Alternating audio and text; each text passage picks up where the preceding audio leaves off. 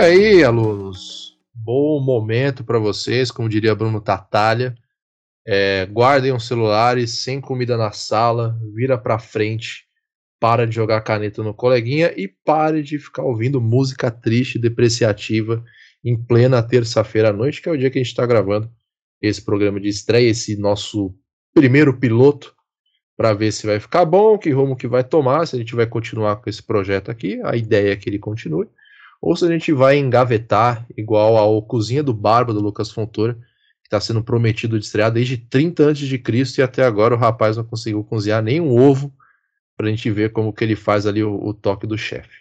Mas, dado esses recados, queria dar as boas-vindas a todos vocês, caros ouvintes, a, essa, a esse novo programa do, do feed do Resenha Histórica, que estava prometido há algum tempo, mas por questões compreensíveis de todos, chamada vida, é, não conseguimos executar esse projeto antes do esperado, então estamos aqui antes tarde do que nunca, no mês de maio, logo quando começou o frio, às vésperas da festa junina. Então, nada mais é, certo do que começar perto de uma festa junina, numa época de frio, porque é uma época que todo mundo gosta e quem não gosta está absolutamente errado. Então, antes de mais nada, queria dar aqui as minhas mais honestas boas-vindas aos meus dois panelistas que vão estar aqui dividindo essa jornada, é, conversando e debatendo sobre educação, diretamente do condado, do reino, do império luso de Guarulhos, é, Felipe Vidal, senhor Felipe Vidal, Mister Felipe Vidal. Bom momento para você, é um prazer estar contigo aqui. Olá, meu nome é Felipe. Para quem não me conhece, eu sou professor desde 2014, tento ser professor. E Dou aula de inglês, português, história, às vezes geografia, filosofia, sociologia. Então, é um prazer estar aqui discutindo sobre a nossa vivência, sobre uh, esse mundo do, da, da docência e todos os desafios que, que o envolvem aí, junto com os meus, meus colegas. Maravilha, agora falando também de uma outra parte do distante condado de Guarulhos, Gustavo Cerqueira, o Batman de Tu. Gustavo, boa noite, bom momento, um prazer estar contigo aqui. Ah, boa noite, boa tarde, bom dia para quem está ouvindo, né? Esse grande podcast do Resenha, né? Que aí faz um tempo já que eu estou participando com esses grandes nomes do, do transporte docente, né? É, tentando levar conhecimento para essas crianças né, de uma forma aí mais aceitável, mais leve, e que essas crianças façam o Brasil do futuro muito melhor do que o Brasil do presente, que está uma bosta, né? É, mas enfim, eu dou aula de história, agora me aventurando em geografia. Quem já acompanha o resenha, estou participando aí com, com, com esses doidos aí já faz um tempo, né? E mais uma vez participando aqui, falando sobre educação, que é né? Um lugar aí de muita, muito, muito caótico, mas ao mesmo tempo tem muito amor, né? Envolvido, né? Não só pela matéria, mas a gente vê aí crianças, né? Florescendo, né? E, e é muito bom, é muito bom ver, ela, ver elas crescendo e fazer parte, né? Da vida delas de uma forma. É isso. Maravilha. Sabe as palavras de Leonel Brizola, diretamente do Túnel do Tempo. E, de novo, vamos lá então, qual é a proposta do Resenha Educação? É, existem alguns programas hoje no feed do Resenha Histórica, então temos ali o carro-chefe da casa, o Resenha Histórica, continua com a mesma proposta de sempre, a gente traz um convidado, conversa sobre, com esse convidado sobre algum tema é, é, que seja pertinente, sobre história, de uma maneira mais profunda, de uma maneira mais alongada e sempre com algumas indicações de leitura para você que quer se aprofundar mais sobre o que estamos debatendo ali, conversando na ocasião. Existe também o prezado amigo Afonsinho, é a nossa, é, é, a nossa mesa redonda sobre futebol e outros esportes, onde a gente mostra ali a cada episódio, ou tenta demonstrar a cada episódio, que o esporte, o futebol, política, sociedade, cultura e história se misturam sim e na verdade sempre estiveram misturados. Então a gente também tem essa, essa esse outro braço, essa outra ramificação para trocar uma ideia com vocês. E por último, É, e o mais vergonhoso de todos é o Redação Resenha, é a nossa saída cômica e provavelmente o lugar onde tomaremos algum tipo de, de processo ou chamada de atenção legal, onde nós destruímos a notícia é, tentando formar senso crítico, crítico nas pessoas. Tanto é que as nossas maiores audiências estão concentradas no estado de Ohio, Texas e Osaka, no Japão, inclusive. É, e ali a gente pega cinco notícias que não saem na grande mídia e nós fazemos ali alguns comentários ácidos, satíricos, sem graças ou ok, dependendo da notícia, de uma forma mais debochada e com pouco filtro para palavrões. E agora a gente está estreando aqui esse programa, que é o Resenha Educação, que vai numa proposta muito mais didática e numa tentativa de estabelecer um diálogo com colegas de profissão, seja da história ou de outras disciplinas, para compartilhar vivências é, temáticas que foram trabalhadas em sala de aula, situações e debates mais aprofundados também com, com, com outras pessoas que fazem parte da cultura escolar e que fazem a, a educação desse país funcionar. Para mal, para bem, ela está funcionando aí do jeito que está funcionando e nós três aqui fazemos parte dessa, dessa grande engrenagem, digamos assim. Então, sem mais delongas, a gente vai começar a falar sobre hoje aqui a respeito da nossa trajetória, da nossa caminhada antes da sala de aula, antes do sinal bater, antes do primeiro aluno pedir o nosso Instagram e chamar a gente de cringe. Então, quando éramos mais novos ali, com mais sonhos, com mais juventude, é, saindo, é, exalando dos nossos corpos, a gente estava estudando, fazendo a graduação em História, ou para quem estiver ouvindo, fazendo a sua graduação em outra coisa. Estávamos ali numa caminhada, às vezes muito certeira do que queríamos fazer, e às vezes não tão certeira assim do que queríamos fazer. E cá estamos, 2022, saindo de uma pandemia terrível, buscando estabelecer um, um, diálogo com todo mundo que se interessa, se importa com a educação, ou simplesmente gosta de mim, do Felipe ou do Gustavo, ou simplesmente não gosta de mim, do Felipe ou do Gustavo, e precisa de argumentos para fazer as suas críticas e descer é, o baixo palavreado contra as nossas honras, como diria qualquer advogado de defesa minimamente sabido na OAB. Então, senhores, e senhoras também, por que não? Queria começar aqui pelos mais velhos da bancada, no caso Felipe. Qual que foi é, é, é, o rolê da sua formação? Onde você se formou, se você sempre sonhou ou percebeu que ia trabalhar na educação?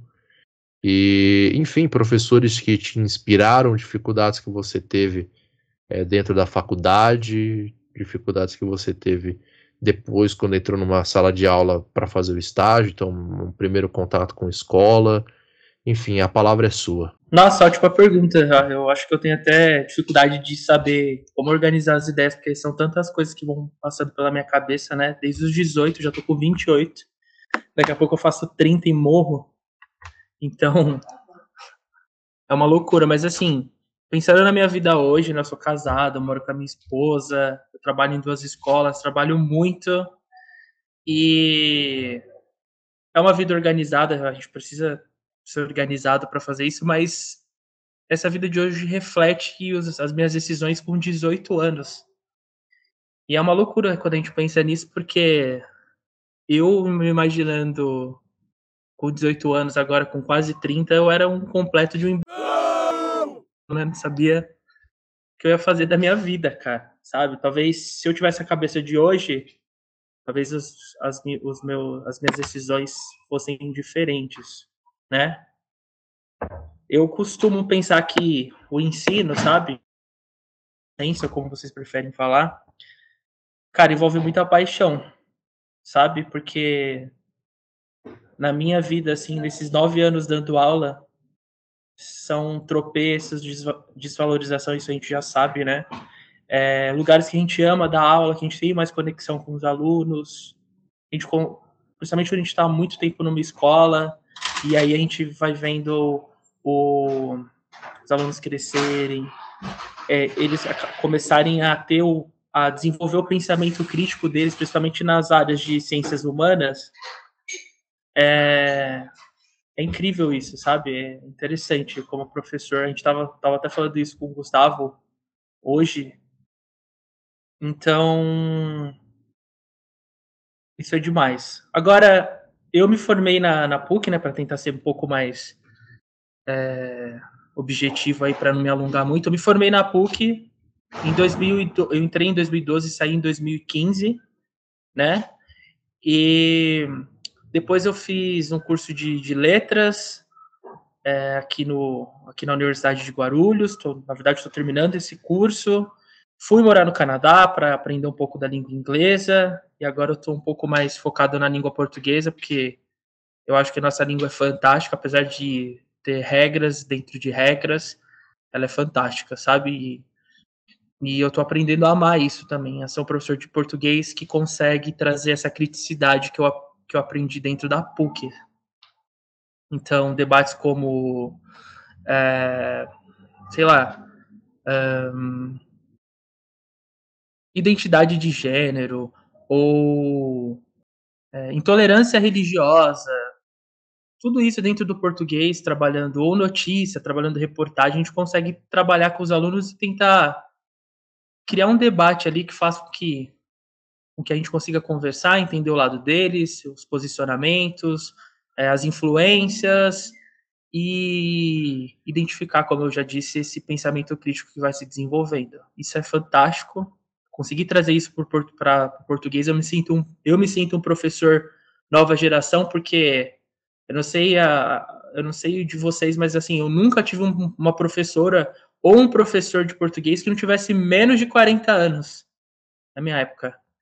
E aquele ensino tradicional de escrever textos na lousa, aulas expositivas, nada contra, eu acho que era em relação ao tempo, ao que foi aprendido, mas assim, eu, eu me sinto um pouco uh, mais pragmático, às vezes prolixo na fala, mas eu acho que é isso, cara. Acho que tem muito mais coisas para falar, talvez eu tenha esquecido, mas por agora eu acho que é isso que vai me definindo, assim, principalmente as, o presente, assim, a atualidade, o que eu, eu o que eu então é isso. Excelente. É... Gustavo Cerqueira, sua vez agora. Como que você chegou onde você chegou? Bom, cara, é, é, é, é, é uma história muito boa, né? Assim, eu penso porque eu mudei muito em pouco tempo, né? Principalmente quando você está dentro da sala de aula, parece que que você entra, né, um outro universo, né, você conversa com, com crianças em desenvolvimento, cara, é, é impressionante, né, mas assim, bom, eu, como todos os nossos colegas que aqui participam e também do Resenha, me formei na PUC, né, em 2017, fiz três anos aí de história, foram três anos maravilhosos, né, não, não me arrependo de de nenhuma parte desses três anos. Foram três anos de um aprendizado absurdo, né, que eu, que eu tive. É, enfim, mas antes disso, nunca que eu me imaginaria dentro de uma sala de aula, velho. Nunca, nunca. Eu nunca fui um bom aluno, isso é, é um fato, eu falo isso para os alunos, né? Eu tento, de certa forma, mostrar para eles que eles têm que ser bons alunos, mas, né, eu, eu não fui né? Mas eu estou tentando, né? É, é, fazer com que eles sejam, né? Bons alunos. É, mas é claro que são tempos diferentes, né? As aulas de história, é, dentre outras, era muito diferente também na, na nossa época, né? Mas eu me sinto orgulhoso de estar onde eu estou. Me sinto muito orgulhoso, inclusive, né? É, é, é, a cada dia eu, eu eu faço algumas coisas, né? Eu concluo projetos, concluo aulas, e a cada dia é um aprendizado muito grande, né? Nós aqui que nos formamos na PUC, né, filhos, querendo ou não, da didática de Paulo Freire, né, é, eu acho que hoje, por exemplo, a gente tem que dar valor ao debate, sabe? É, é, não só dar valor ao debate dentro da sala, mas saber o que os alunos têm para falar. Que era uma coisa que eu não percebia até mesmo no nosso tempo de escola. Os alunos não tinham tanto, né, esse espaço para falar. Então a gente acatava o que o professor tinha para falar, né, tentava aprender de alguma forma. Essa é a minha crítica, esse é o meu ver, por exemplo, né? É, é, mas o espaço para falar às vezes não tinha. E uma coisa que eu venho percebendo hoje também é o espaço cultural de ouvir esses alunos. Muitos alunos têm um espaço muito diferente cultural e vale a pena cada um ter um aprendizado para mostrar dentro da sala.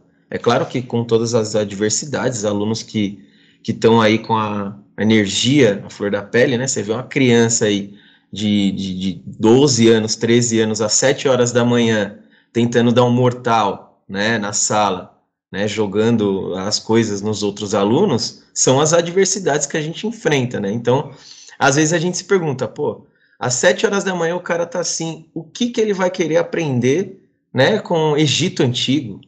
O que ele vai querer aprender com Revolução Industrial? Então, assim, a gente tem que se desdobrar, né?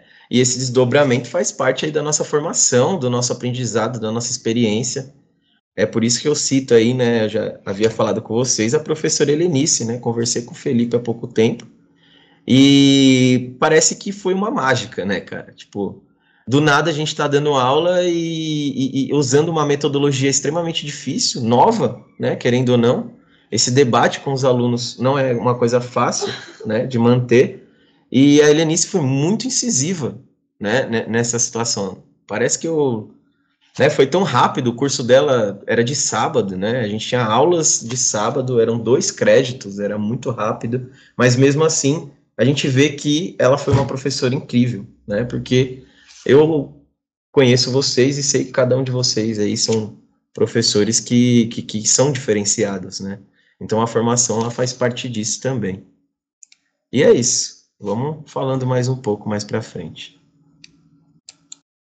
Excelente, né? Acho que agora sobrou um pouco para mim para comentar um pouco sobre as minhas peripécias na frente de, um, de uma lousa, né? Então, enfim, minha, comecei a frequentar a sala de aula, comecei a ficar na frente de uma sala de aula lá em 2016, né? Meu primeiro contato foi na época do estágio. É, sou filho da PUC, como todos os, os demais colegas que fazem parte do, do Resenha Histórica. É, sou mestre em História Social e, e uh, não tinha muita certeza lá atrás de que eu gostaria de continuar ou gostaria de seguir um, uma carreira, uma vida ou trampar como professor, né? Por todos, por todas as dificuldades que enfim, acho que não precisa ser mencionado aqui, né? Logo no primeiro episódio, a gente não quer desanimar todo mundo logo de cara assim, ficar parecendo um show do J Quest.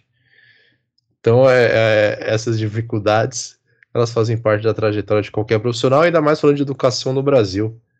Né? Então, tem algumas coisas que o, que o Gustavo e o Felipe já comentaram aqui que são a mais pura realidade, independente da gente ser de uma de uma geração mais nova de educadores ou de uma geração mais antiga, como no caso do professor de português ou da professora de português mais velha, é, as dificuldades na escola, elas, às vezes, elas são, são muito iguais, né?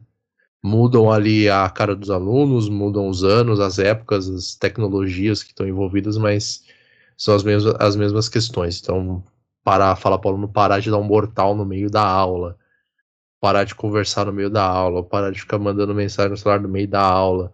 Então, são situações que você lida no dia a dia. E na época eu não tinha muita, muita convicção, assim, muita certeza de que eu gostaria de lidar com situações assim, né? Não sabia se eu era qualificado ou bom o suficiente para lidar com situações assim, né? Para lidar com pessoas no final das contas, né? Porque é o que a gente faz todo dia. A gente lida com pessoas. E aí, durante a formação, a gente vai descobrindo algumas coisas que vão chamando a atenção, vão despertando, assim, algum, alguma coisa dentro de você, que talvez seja ali a convicção de que você não é herdeiro de nada e, portanto, não vai ser rico, ou a, a certeza de que é, você gosta daquilo, você quer estar tá, é, trabalhando com aquilo, que você prefere aquilo do que um escritório, por mais que um escritório, às vezes, normalmente vá é, te pagar muito melhor. Mas você quer estar tá ali, você quer ter esse contato com as pessoas no dia a dia, você quer ter esse convívio com os alunos no dia a dia, você quer perceber essa, essa construção da mentalidade, você quer acompanhar o crescimento de crianças que vão se tornar adultos. É, bons adultos, adultos medianos, adultos comuns, adultos tristes, enfim, todo, todo tipo de adulto aí que pode existir no, no mundo. E isso é muito legal, né? Você, você vê essa possibilidade e você poder participar dessa possibilidade é algo, é algo muito interessante. E vai se tornando cada vez mais interessante porque a, a prática é completamente diferente da teoria, né?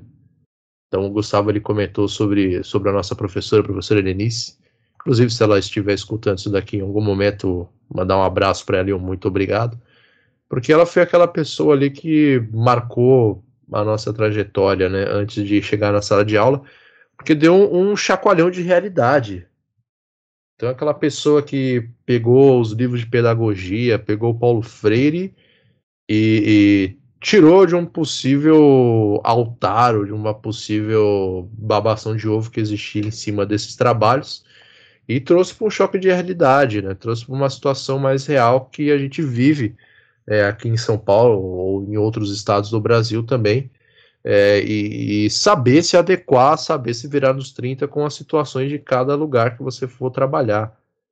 Então você ter essa, essa sensibilidade, desenvolver essa sensibilidade de conseguir captar qual que é o, o, do rolê, qual que é da escola que você está trabalhando, quais que são as necessidades, quais que são as dificuldades dos alunos, é, e ir aos poucos descobrindo até onde você consegue chegar, ou até onde cada aluno consegue chegar, e ter essa relação de troca, é algo muito enriquecedor, né?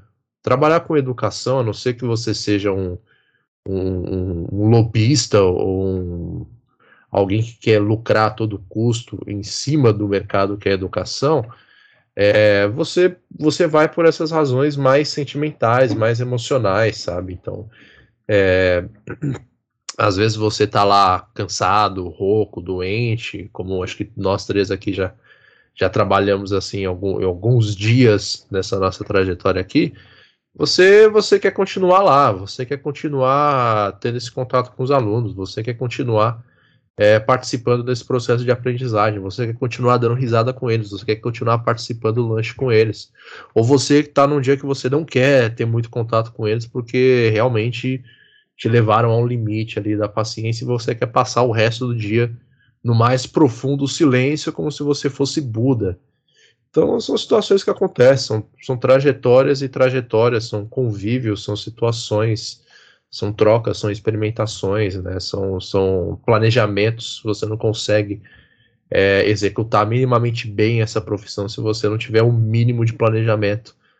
Então é, é até melhor que você desenvolva isso até um pouco antes, ou já tenha isso meio que de berço, porque senão você vai aprender na marra, vai aprender na força, e normalmente não, não, não acaba sendo um jeito muito gostoso e muito atrativo para você aprender essas coisas, né?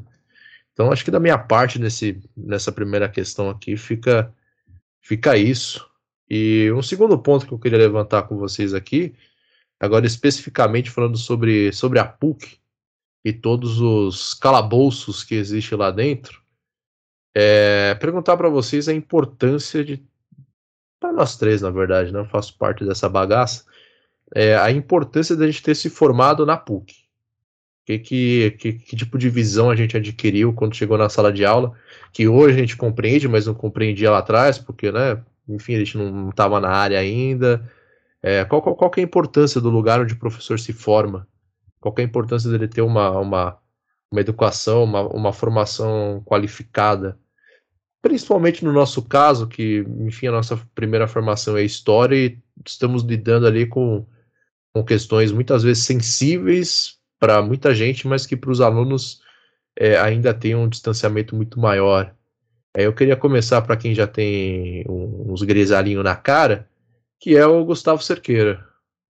Queria ouvir suas opiniões e comentários sobre isso e qualquer outra coisa que não gere processos. É, é bom, assim, acho que a, é, a, primeira parte, né, assim como estamos falando, é, é a formação? É o começo, é a entrada, né? A porta de entrada, sim. E, por exemplo, né? É, a gente pegar a PUC, por exemplo, ela, é, principalmente no curso de História, né? Ela tem uma participação muito grande. Né? Então, por exemplo, já citei para os alunos a, a, a, própria luta da, da, da faculdade na ditadura, né? A gente está vivendo aí um, algo parecido, né? Ou né? Algo aí que está crescendo como uma ditadura, né? Um fascismo. E isso faz, por exemplo, né? A gente pensar que nos formamos em uma faculdade que lutou contra isso, com todos alunos que deram sua vida, né? Para lutar contra isso, contra a ditadura, e sermos um professor assim, de luta, né? É, é, professores que, que, que vão trazer a diferença para os alunos, que fazem os alunos entenderem que eles precisam lutar pelo futuro deles, né? É, então, não só, claro, a, a, instituição, mas principalmente os professores, né? Então, por exemplo, é, é, é eu não sei vocês, mas grande parte grande parte do, do, do, dos alunos, principalmente na minha época, né, que eu estava estudando, não tinha uma noção né, sobre questões do, da história do Brasil. Ninguém, na verdade, é, é, era a história que ninguém queria ver, né? Ninguém queria ouvir, achava chato e não sei o quê, né? Inclusive eu entrei com essa cabeça, né, na, na, no curso. É, que o negócio mesmo dos alunos é a Segunda Guerra. Eles gostam de ver bomba, né? Gostam de ver morte, né, é, é, que é emocionante para eles, né? Eles ficam ansiosos para chegar à Segunda Guerra. Mas, é, principalmente citando também o nosso professor, né, o Schneider, o Albert Schneider, que já participou tantas vezes aqui do Resenha, ele foi um professor que abriu a cabeça de uma forma enorme para falarmos de Brasil, né? Como falarmos de Brasil? Por que falarmos de Brasil? Né? Para quê? E eu estou levando isso para a sala de aula e está sendo uma experiência absurda, né? Então, ou seja, alguns alunos não viam, é, é, é, é, por exemplo, eu dei algumas aulas agora, né? Eu dei um, um mês, um mês e meio, né? Fui aí usando filmes, textos, né? Imagens e tudo mais sobre identidade cultural, né? usei São Paulo, por exemplo, né? Então, muitos alunos às vezes não têm né, é, é essa, essa questão de viajar, né, que, porque, assim, para quem mora em Guarulhos, tá, quem tá ouvindo aí, não conhece Guarulhos, mas é quase uma viagem a gente ir até São Paulo, né, a gente, o, o nosso metrô, ele demora meia hora cada, cada, cada vez, né, que ele passa, então o metrô, o nosso metrô não funciona muito, é só para quem quer chegar aí no aeroporto, mas enfim, é, então, muitos desses alunos, principalmente aqui em Guarulhos, falando da região, eles não têm tanto acesso a São Paulo, ou até mesmo aos monumentos paulistas, né, é, é, que né, a gente sabe que único os únicos monumentos que tem em São Paulo são os bandeirantes, né, e a gente precisa também saber sobre isso, precisa passar isso para eles, porque é, a gente também está num tempo né, de heróis, né, os heróis né, dos quadrinhos e tudo mais, a galera está consumindo bastante isso, mas eles também têm que se atentar né, ao conceito de herói. Então, você falar da cidade, você falar do, do, próprio país, da cidade, e como influencia a arte da cidade para esses alunos, né, é uma forma aí de você tentar né, trazer uma, um pensamento crítico para o futuro. Né? Eles, eles têm que saber onde eles estão pisando. Então, a formação na PUC, principalmente, eu digo aí, Helenice, como já citamos, né, o próprio professor Alberto Schneider, eles, eles pelo menos para mim, têm uma tem um ganho muito grande, porque eu estou conseguindo trabalhar de uma forma em que esses alunos entendam o que é o Brasil também, né, e que história não é só Segunda Guerra, né, a gente precisa aí é, é, é mostrar para esses alunos, né, é, que somos um país que precisa de resistência, que precisa de identidade cultural, né, e que precisa de um futuro próspero, de esperança, né, e que a gente não, não que esses alunos não não repitam o que muitos dos pais e avós deles né, acabaram fazendo. Né? Eu, não generalizo todos, mas pelo menos a maioria dos meus alunos, né, que foi votar em um, em um fascista. Né? Então, a gente precisa aí, claro, é, abrir essa mente e fazer com que eles sejam incluídos nessa sociedade que eles fazem parte dela. Né? É isso. Maravilha. É, Fê, sua vez agora. No meu ponto de vista, assim, em relação a minha a minha formação, eu acho que vou tentar ser um pouco mais fatalista, eu acho, em relação à minha formação. Eu acho que assim um, a desvalorização do nosso trabalho acaba influenciando nos cursos profissionalizantes ou os cursos mesmo que a gente faz para se graduar em licenciatura numa determinada área. Então, a gente tem bastante curso ofertado, cursos de valor baixo, principalmente nessas faculdades é, mais comerciais, se eu puder falar dessa forma, assim, sabe? Caça-níqueis, né? É, que oferecem esses cursos, que são cursos até a, a distância, que são mais baratos, exige um menor empenho do, do aluno que está fazendo aquele curso, e eu acho que isso é super destrutivo, porque, querendo ou não, o curso sendo barato ou não, a gente está formando professores que vão disputar as, as mesmas vagas, né? As mesmas vagas que eu, ou o Gabriel, que já é mestre e tudo mais, é, precisa para conseguir trabalhar, né? Exercer seu trabalho. Então isso é grave, e eu tô falando isso é, não só como uma crítica, mas para falar também da sorte que a gente tem de se formar numa faculdade que exige muito da gente, sabe? Que você estuda de segunda a sábado com professores que são hiper renomados, que precisam se manter ali, sempre divulgando uh, alguma pesquisa científica. É, trabalhar com a professora Elenice Ciampi, né, que é foi espetacular. Acho que das, dos professores que eu tive ali, principalmente na área pedagógica, foi a professora que conseguiu trazer a teoria uh, mais perto da prática. Sabe? Eu conseguia sentir ali uh, o clima da aula, o que a gente ia ter que enfrentar ali dentro da sala de aula, os problemas, aquela, aquela, aquela naturalidade para ensinar, para conseguir é, interpretar uma imagem para tentar entender uh, as nuances dentro de, de, uma sala de aula com vários alunos com várias realidades, dependendo de onde você estiver dando aula, uh, sei lá, de classe, classe média até pobre ali, sabe? Então, foi fantástico, eu acho. Para mim, essa parte e, como eu disse, né, é um privilégio poder estudar nessa faculdade e que me formou e que, de certa forma, agradeço muito pelo que eu sou hoje. Né? Não que eu seja muita coisa, mas o fato de eu ter essa criticidade, né, conseguir evidenciar isso dentro da minha formação é muito importante. E eu acho que é isso, cara. Acho que é, essa é, esse é o principal fator, conseguir distinguir sabe? Conseguir evidenciar que a gente tem vários problemas dentro dessa área da formação, que vai virando uma bola de neve, né? Então, é, uma profissão desvalorizada, com um curso desvalorizado, acaba trazendo aí profissionais que estão um pouco, de, é, um pouco despreparados às vezes. Eu não quero falar muito disso porque eu não quero culpar o professor nada disso, mas assim, acho que eu tô falando um pouco muito mais de mim do que do que os outros. E como a gente tem essa vivência, eu tenho essa vivência principalmente, tipo, nove anos dando aula, a gente vê essas nuances.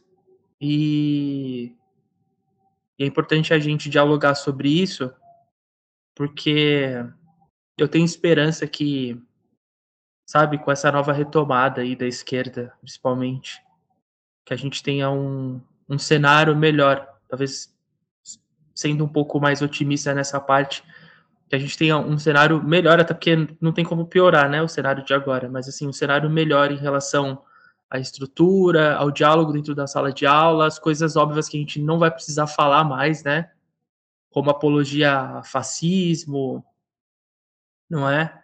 E todos esses temas. Então acho que é isso, eu vejo um futuro próspero, até porque tento ser realista e, como eu disse, ficar pior do que tá agora eu acho bem difícil, mas nunca diga nunca. É isso. Maravilhoso. É... Eu vou um pouco. Eu vou um pouco no mesmo estilo do Gustavo, meio que retrospectivo, voltando no tempo, porque eu era um aluno ok. Em história, eu tinha um desempenho bem legal em humanas também, mas em outras matérias não, e enfim, levava muitas coisas é, nas coxas ou até com menos, sei lá, menos, menos moral, menos respeito do que eu deveria. Né? Não fui um, um, aluno exemplar, é o que eu falo para os meus alunos também, compartilho com ele é, é, esse meu passado assim e tento trazer um pouco de bom senso muitas vezes ali para para que eles não cometam alguns erros que eu cometi, e são erros que não fazem tanto tempo atrás, assim, que foram cometidos até, apesar de que já, já fica muito claro uma diferença de geração, né, e não somos tão velhos assim, não somos mais tão velhos assim quanto os nossos alunos, mas enfim, isso já, isso já, já existe faz tempo. Mas quando na faculdade, uma das primeiras coisas que que eu gostei muito, que me chamou muita atenção, foi, foi esse despertar, né? Essa, essa sensibilidade, primeiro, para começar a me questionar e compreender quem sou eu no meio desse mundo. Né? Quem sou eu, Gabriel, sujeito histórico, o potencialmente histórico, no meio desse mundão. Né? Eu vou querer entrar no busão e sentar na janela já, querer meter o pé na porta, vou mais na humildade, na tranquilidade, ou vou, vou na crocodilagem, assim. Então, são, são questões que, primeiro, antes de falar sobre o Brasil, falam sobre você e o seu lugar nesse mundo, num país em que você não escolheu nascer e numa família que você não escolheu nascer. Então tem essa, tem essa primeira questão que, poxa, a formação me ajudou bastante a não responder todas essas, essas perguntas, mas perceber a existência dessas perguntas e conseguir buscar algumas respostas para essas perguntas. E isso é fundamental na escolha de me tornar professor e continuar sendo professor até eu casar com uma velha rica. Então esse é um primeiro ponto, um ponto importante de se falar, que é essa, essa percepção de quem é você no meio do rolê, né? Da onde você vem, como que é esse lugar que você vem, como é a sua família, né? Quem, quem são as pessoas que você se identifica numa roda de amigos, sei lá, num rolê. É, quais são os assuntos falando na sua casa, quais são as dificuldades, quais são as tretas. Tudo isso, querendo ou não, fala muito sobre o país que você está vivendo e fala muito sobre a parte do país que você, que você surgiu. Então, tomar essa percepção sobre você mesmo é uma questão fundamental, é uma questão fundamental da própria história como ciência, ou como uma filosofia também. E você tomar consciência essa percepção de quem você é, de onde você vem, para onde você vai, o que você gostaria de fazer ou não fazer.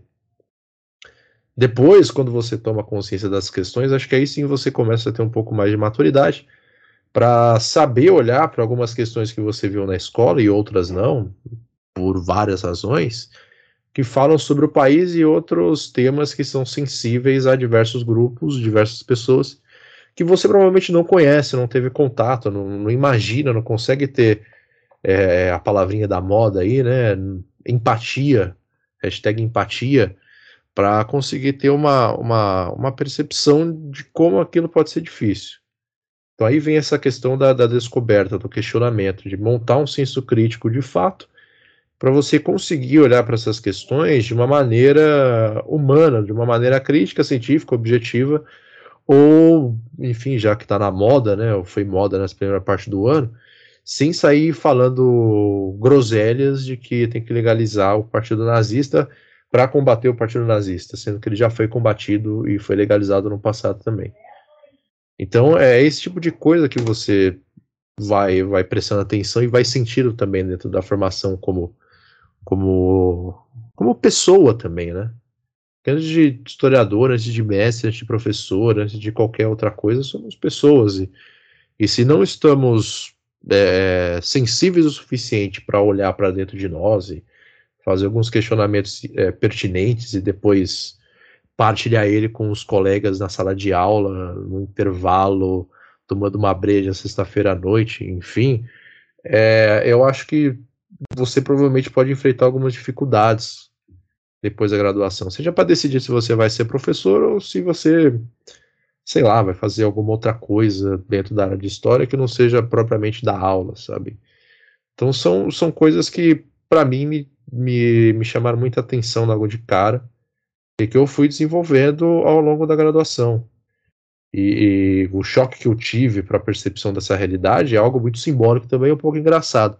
Porque na escola eu era o cara que ia bem história, então pouco estudava, porque pegava as coisas muito rápido, pegava o contexto muito rápido.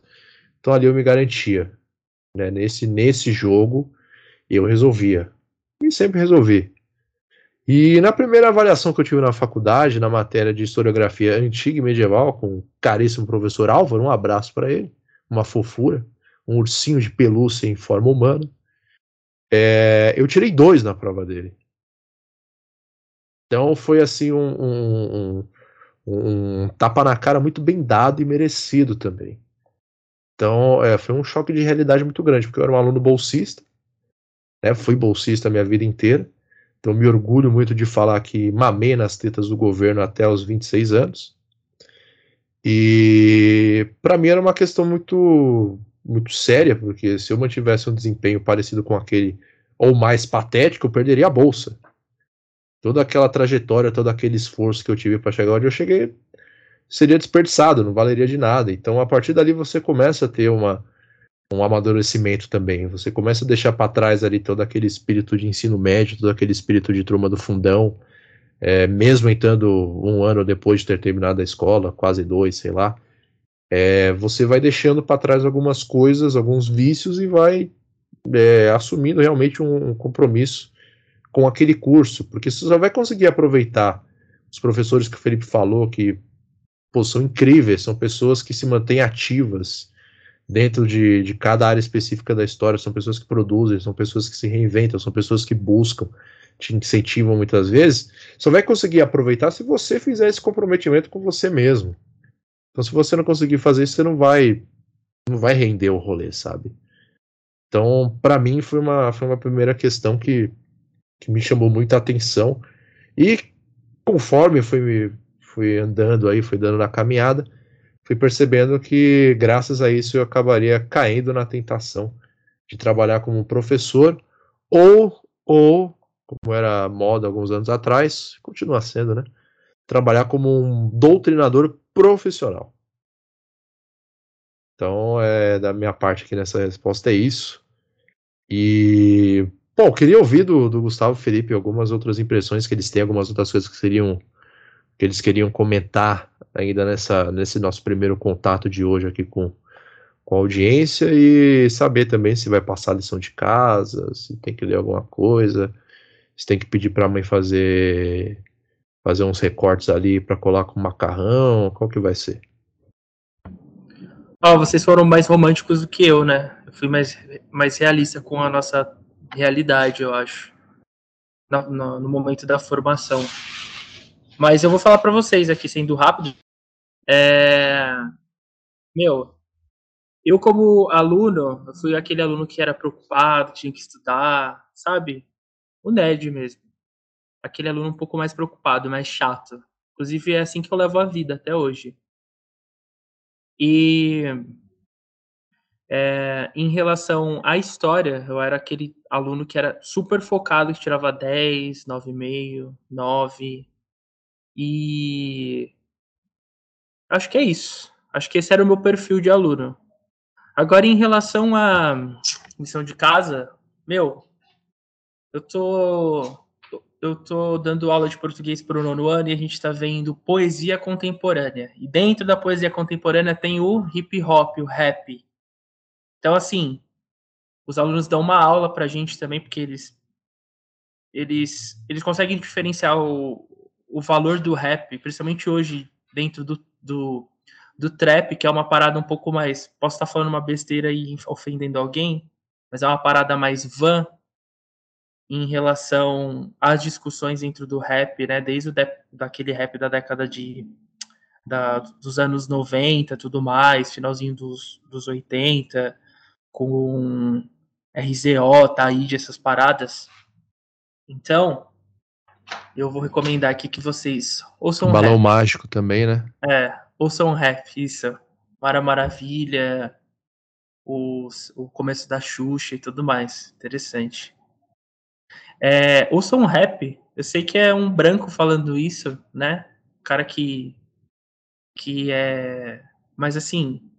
É interessante pra gente entender a, a nossa a, a, realidade do nosso, do nosso país, sabe, em relação à violência, à miséria, sabe, ao, ao descaso, tudo isso dentro do rap, porque a poesia contemporânea que entra o rap nada mais é do que um diálogo, né, em relação à ruptura, transgressão, é um diálogo com o seu presente.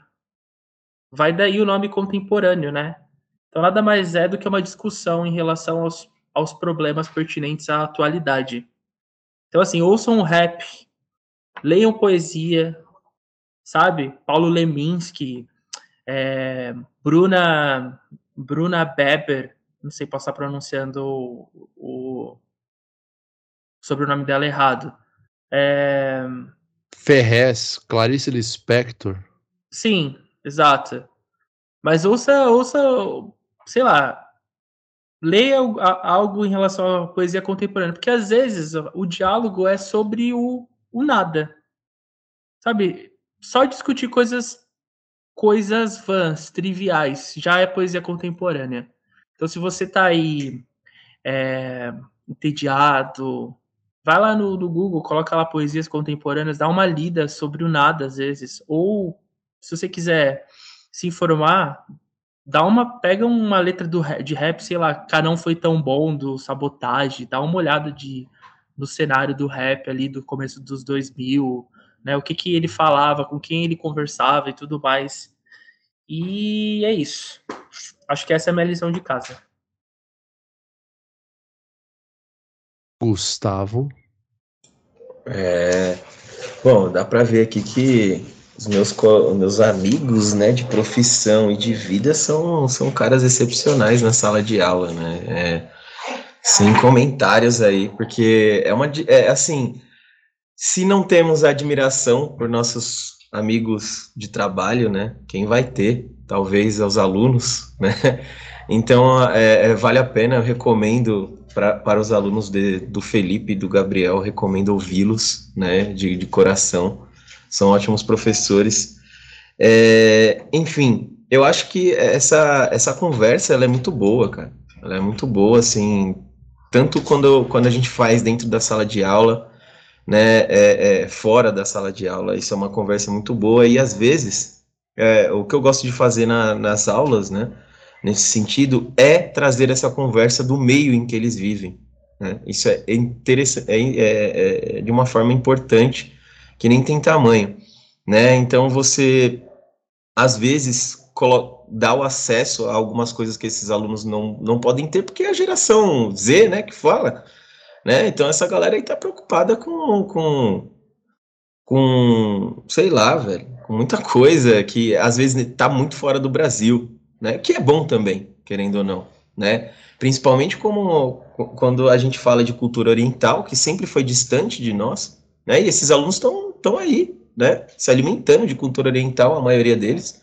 Mas, né, de certa forma vale, como eu falei, né, há pouco tempo, também incentivarmos a cultura nacional, né, que está sendo tão destruída nesse momento. Então a gente é, é, cabe a, a, nossa profissão, cabe a nós como professores, né, incentivar o consumo dessa cultura, porque se não for nós, né, vamos depender de quem? Do presidente? O presidente está aí destruindo a nossa cultura, principalmente a cultura popular, né, está se apropriando dessa cultura, né, dessa bandeira que não é dele, nunca foi, né, então assim é importante a gente colocar também uma questão é, é, é, por exemplo, hoje um, um, um aluno aí que está, né, é, é, né, ele se preocupa tanto que ele vai ser um jogador de futebol. Felipe sabe de quem tô falando, né? Ele dá aula para esse, esse cara. E hoje foi a primeira vez, cara, em três anos, que eu fiquei impressionado com a fala desse cara,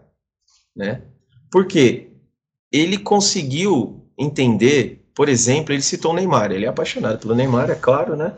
Mas ele falou que o Neymar não foi tão incisivo para o Brasil como a Anitta nesse momento. Então, assim, é, é, é, é claro que de 100% desse aluno, esse cara, ele dá um trabalho, né? O Felipe sabe, ele dá um trabalho danado, mas esse momento foi um momento mágico. E você vê que esse cara né, ele, ele tem potencial. Então, assim, a gente estava falando sobre ETEC, sobre faculdade, né, e ele falou, professor, eu quero muito ser jogador, mas eu sei que é difícil, principalmente para mim, né, que sou, um, um, que sou negro. E todo, e, e, e, e é, é, eu vivo nessa bolha, né, ele, ele sabe que ele vive nessa bolha. Ou o cara, é, ele citou até o Rio de Janeiro, né, ele falou, ou o cara na favela, ele vai, ele vira jogador ou ele vira traficante. Então esses alunos têm noção do meio que eles vivem. Cabe a nós aí conseguir, né, fazer com que eles entendam esse meio, com que eles possam transformar esse meio. Então não só como professor de história, como de português, né, o professor Felipe trazendo aí o rap é, é para esses alunos, né, o Gabriel, que, que, que aí já é mestre, né? O nosso grande mestre do resenha também, um dos, né? Então a gente vê um, um, um, grandes professores com potencial enorme e que vão com certeza fazer a diferença. Então, então, calma aí, eu só queria falar, foi até legal o discurso do Gustavo. É exatamente isso. Acho que a gente está num período de alienação por conta do governo, sabe, do governo Bolsonaro. Então, falar para os alunos lerem, ler poesia, ouvir rap, acho que acaba trazendo eles desse. Ah, esqueci a palavra, sabe? mas desse dessa sonolência, sabe? Em relação à criticidade, a expor a sua opinião de forma embasada, principalmente sem fake news, que é o que está que é, que é o que tá em, em voga ultimamente, sabe? É, nesses quatro anos, um pouquinho antes, para os caras se elegerem. Então, eu acho importante a gente ter esse tipo de diálogo, de, de procurar ler sempre mesmo, e ouvir música, principalmente é, essa músicas que privilegiam a, a, ruptura, sabe? Sair, da, sair do, do que pode, não pode falar, e eu falo tudo, eu, eu denuncio tudo mesmo, tudo que estiver errado, eu acho que é interessante. Principalmente quem não vive isso, viu? Que eu nunca vivi isso. Né? Eu, eu, eu, eu vivi numa zona de conforto a minha vida inteira. Eu não passei por isso. Então, acho importante, principalmente essas pessoas também, porque a neutralidade na atualidade te coloca numa, talvez, uma posição covarde. Então, é interessante que a gente tenha essa criticidade aí. E ela, a gente só adquire isso estudando, cara. E às vezes estudar é mais simples do que parece. Porque às vezes é só ouvir uma música e tentar entender a profundidade daquilo. O entre linhas, sabe? É isso. Eu, da minha parte aqui, não, não tenho muito mais o que. Não tenho muito mais aqui o que acrescentar, sabe? Acho que Felipe e Gustavo falaram muito bem. E só vou, só vou reforçar aqui para vocês buscarem é, meios de ter um acesso à cultura popular brasileira, aquilo que faz o Brasil funcionar, aquilo que faz o Brasil girar, que não é mostrado no comercial de margarina porque no final das contas é sobre, é sobre isso, como diria o arroba Instagram, né? É sobre isso que estamos falando aqui, né? Sobre a realidade que nos cerca. Então, aqueles vídeos curtos do TikTok não vão te proporcionar isso. Então, se sintam incomodados de, de buscar outras coisas, se sintam provocados de buscar outras coisas. E se tiverem um professor que façam isso com vocês, não só nós três aqui, mas enfim, outros professores, para outros alunos que nos escutam aqui, é, conversem com ele sobre isso, exponha um pouco as suas opiniões, escute o que ele tem para falar, concorde, discorde, enfim. Vá, vá explorando essas possibilidades, vá encontrando essas possibilidades.